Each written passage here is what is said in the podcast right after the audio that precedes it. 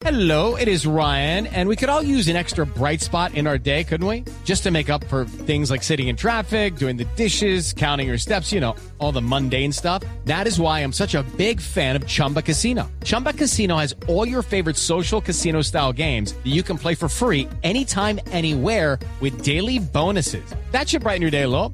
Actually, a lot. So sign up now at chumbacasino.com. That's chumbacasino.com. No purchase necessary. BGW. Void were prohibited by law. See terms and conditions. 18 plus. desastre. Pero como estamos hablando de elecciones, oiga, una cosa que me llamó la atención de Costa Rica, Gonzalo. Costa Rica va a tener elecciones pronto, según entiendo, y autorizaron entonces que la gente que tiene COVID, si usted tiene COVID, puede salir a votar. Pues mire, Camila, el debate es muy interesante. Costa Rica celebra elecciones presidenciales y legislativas el, próximo 6 de febrero, ¿no? No hay un debate como en Sudamérica de ideologías. Está el expresidente José María Figueres eh, como primera opción. También está la señora Linet Saborio como segunda opción. Eh, hablamos de más que de ideologías de partidos políticos. Y lo que se está viviendo en Costa Rica en este momento es una cuarta ola de contagios por la variante Omicron. Y pues saltó la duda de la ciudadanía frente bueno, ¿qué se hace? Si estamos viviendo una cuarta ola y vienen las elecciones a, dentro de algunos días, ¿qué va a pasar? ¿Yo puedo salir a votar si estoy contagiado? Y ayer el Tribunal Supremo de Elecciones de Costa Rica resolvió que padecer de COVID-19 no es un impedimento para que usted salga a votar en las próximas elecciones presidenciales del 6 de febrero, como bien le mencionaba. Eh, dijo que tener una orden sanitaria de aislamiento por COVID no es impedimento para el voto y agregó que los derechos políticos, como el derecho al sufragio, solo pueden suspenderse cuando así lo disponga un órgano jurisdiccional, no en este caso, órdenes sanitarias.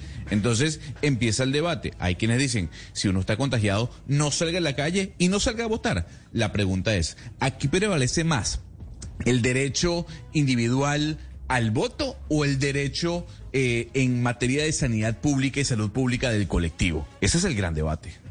Oiga, pero buena, buena pregunta porque nosotros tenemos elecciones ya en marzo y en marzo pues el COVID no se va a ir todavía. O sea, vamos a seguir con el COVID presente en nuestras vidas. Y entonces si yo tengo COVID, eh, David, preguntamos en la registraduría eso o en el Consejo Nacional Electoral, si yo tengo COVID en marzo, el día de las elecciones, ¿no puedo votar? ¿Pierdo mi derecho a votar? Camila, eso aún está por definirse pues digamos que se tendrán que reunir el Ministerio de Salud, la Registraduría y el Ministerio del Interior. Esa es la respuesta que nos dan, pues digamos que pues todavía eso está por definirse, pero sí es una buena inquietud que se pone en la mesa, Camila. Muy seguramente la próxima semana tendremos la respuesta a esta pregunta.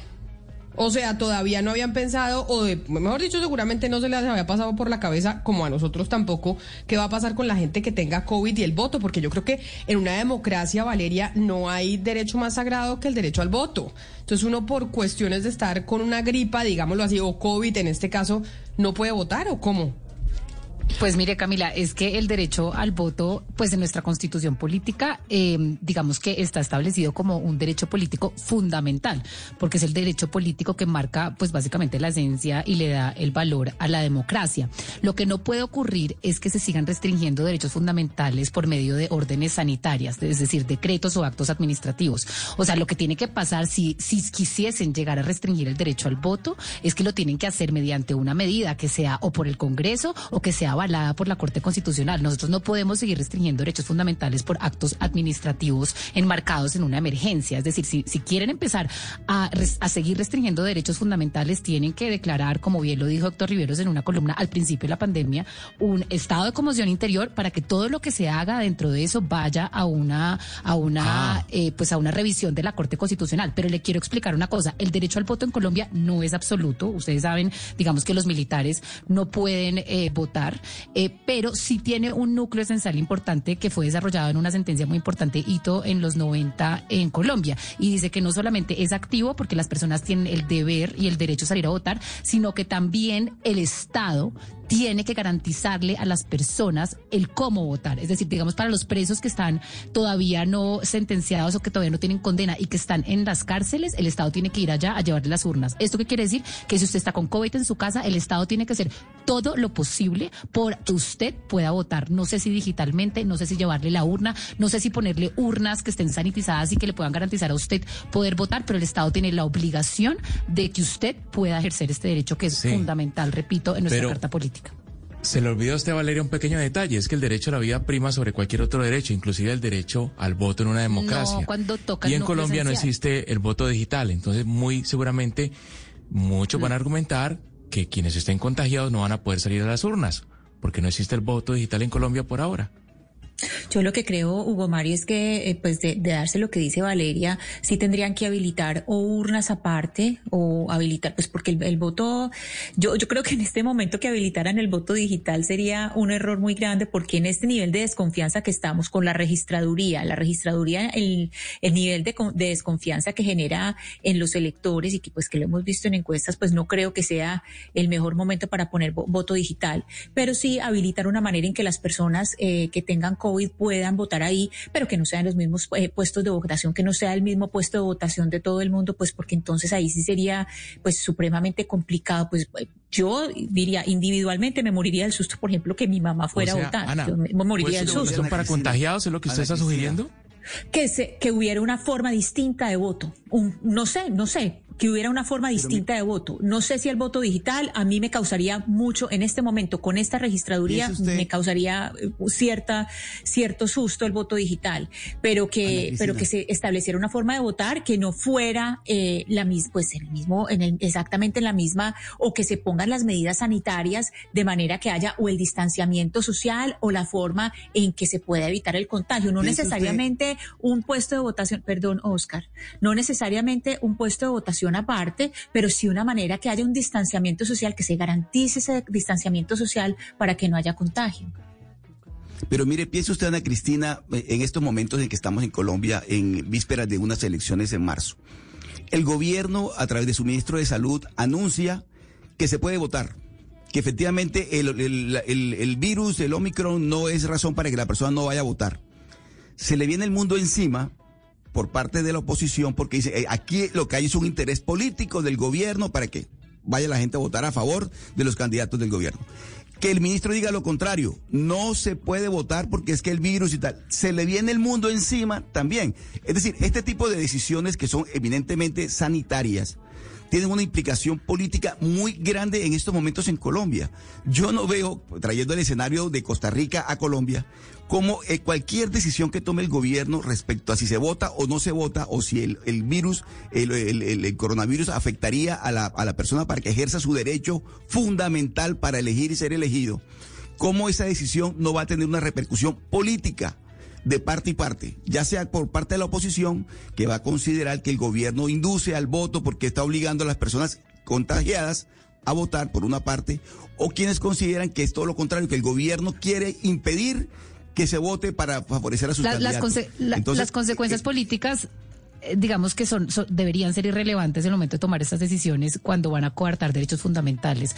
Eh, Hugo decía que claro que el derecho a la vida es sagrado, claramente el derecho a la vida es sagrado. Ningún derecho es absoluto, todos se pueden restringir y para eso hay unos test de proporcionalidad que los gobernantes deben hacer y que deben pasar el aval de la Corte Constitucional. Lo que le estoy hablando es que el núcleo esencial, es decir, esa parte del derecho que no se puede restringir porque si no el derecho, digamos, desaparece, dice en la Corte Constitucional que el Estado tiene que garantizar todos los medios para que las personas puedan votar.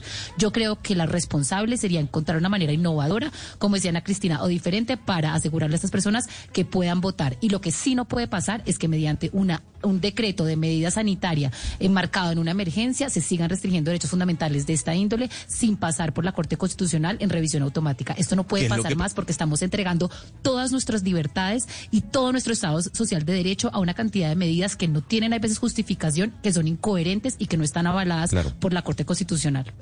Pero es lo que dice el Tribunal Electoral de Costa Rica, ¿no? Aquí no puede venir el Ministerio de Salud y decir que no se puede salir eh, o que usted no puede votar si está contagiado, porque no es de su incompetencia, eh, o de su competencia, mejor dicho.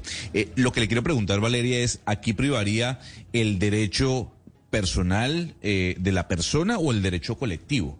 porque no, o sea, uno tiene derecho, el derecho como persona a votar, pero también hay una responsabilidad colectiva sobre la salud pública.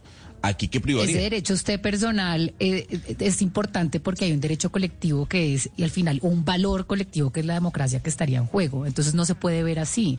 Esto es un, test de proporcionalidad que, que, que, lo tiene que hacer una corte constitucional o unos legisladores que entiendan muy bien de esta materia. Es decir, esto no puede irse tomando desde el Ministerio de Salud. Mire lo que pasó en Estados Unidos ayer. En la Corte Suprema de Justicia de Estados Unidos le dijo al señor Biden, no señor, usted no puede seguir mediante medidas sanitarias diciendo que la gente no tiene derecho a trabajar si no está vacunada. Esto tiene que pasar por el Congreso. Esto no puede hacerse mediante el Ejecutivo como si esto fuera también enmarcado de una crisis sanitaria. Entonces restringimos todos los derechos. El derecho al trabajo también es un derecho que por conexidad puede llegar a ser fundamental. Entonces aquí lo que tiene que parar es el carácter autoritario de los gobernantes de estar tomando todas estas medidas como les plazca y restringiendo todos los derechos fundamentales todos los días porque nos vamos a arrepentir y de esta pandemia lo que va a quedar son unos estados grandes, autoritarios y las libertades de las personas y los derechos tirados a la basura.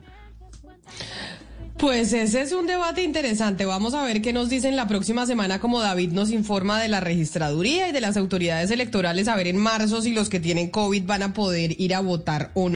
With lucky landslots, you can get lucky just about anywhere. Dearly beloved, we are gathered here today to. Has anyone seen the bride and groom?